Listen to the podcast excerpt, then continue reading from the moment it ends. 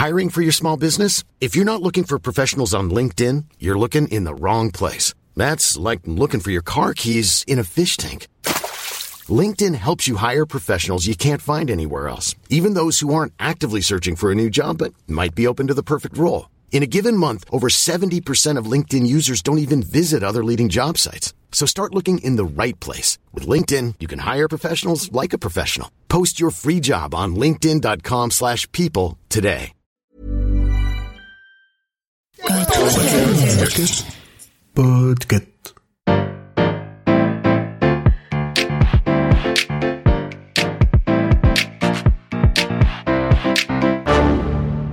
Bonjour, vous avez choisi la réponse D.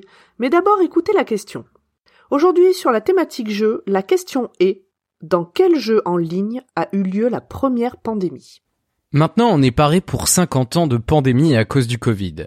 Mais je me rappelle qu'en 2005, on a vécu un truc similaire sur le jeu phare de l'époque, World of Warcraft. Alors pour ceux et celles qui ne connaissent pas ce jeu, c'est ce qu'on appelle un MMORPG, un jeu de rôle massivement multijoueur en ligne. On se crée un personnage, on lui attribue une race comme orc, nain, elfe, puis une classe de type voleur, druide ou chasseur encore, et on part dans ce monde virtuel pour devenir le plus fort des personnages. Étant donné que cela se passe en ligne, on y rencontre d'autres humains. Le jeu a été lancé en 2003, connaît un succès monstre, et en 2005, au moment de l'incident, il y a environ 4 millions de joueurs et joueuses. Pour fidéliser les joueuses, l'éditeur qui se nomme Blizzard sort fréquemment des mises à jour et des extensions qui ajoutent de nouveaux donjons, de nouveaux monstres et aussi des nouveaux équipements à récupérer, c'est-à-dire à looter. Et très vite, on peut même avoir un compagnon, une sorte d'animal domestique qui nous suit partout et nous aide pendant les combats. Ça peut être un chien comme un oiseau de 5 mètres d'envergure. En septembre 2005, Blizzard propose donc un nouveau boss à aller tuer en groupe. Akar, l'écorcheur d'âme de la région de Zul'Gurub. Akar a un pouvoir, c'est de lancer un sort qui empoisonne les joueurs lentement. Son petit nom Le sang vicié. Lorsque Blizzard implante le boss et son sort, il est prévu que l'effet du sang vicié s'estompe en sortant de Zul'Gurub. Sauf qu'il y a un bug. Le sang vicié peut également contaminer les personnages non-joueurs avec qui on discute pour avancer dans l'histoire et qui sont générés par le jeu, mais aussi les fameux compagnons.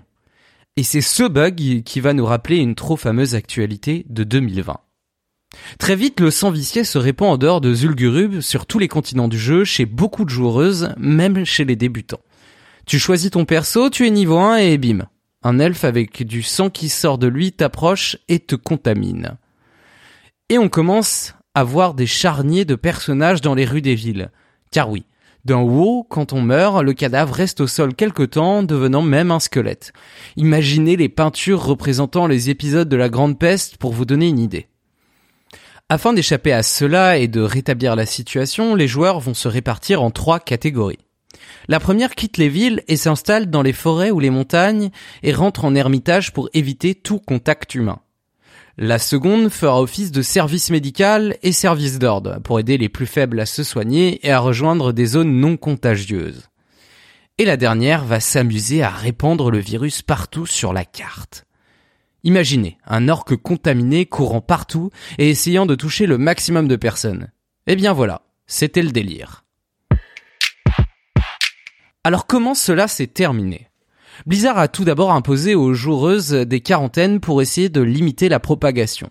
Mais des petits malins arrivaient toujours à s'en échapper pour remettre une pièce dans la machine. Au bout d'un mois, un correctif et un redémarrage des serveurs ont permis à l'éditeur de supprimer le bug. Les familiers ne pouvaient plus être contaminés et la situation s'est améliorée très rapidement. Cet épisode a intéressé les épidémiologistes du monde entier. Cet événement a mis en lumière certaines caractéristiques du genre humain, tels que l'égoïsme ou le plaisir à troller, que les modèles mathématiques normalement utilisés ne peuvent reproduire. Les scientifiques ont donc demandé à Blizzard s'il était possible de simuler les épidémies avec les joueuses volontaires.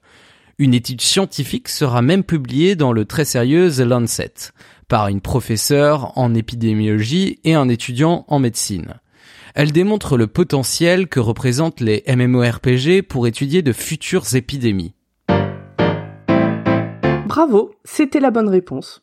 Pour aller plus loin sur ce sujet, retrouvez les sources en description.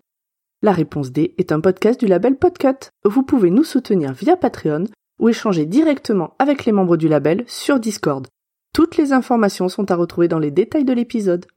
À demain pour une nouvelle question sur la thématique gastronomie.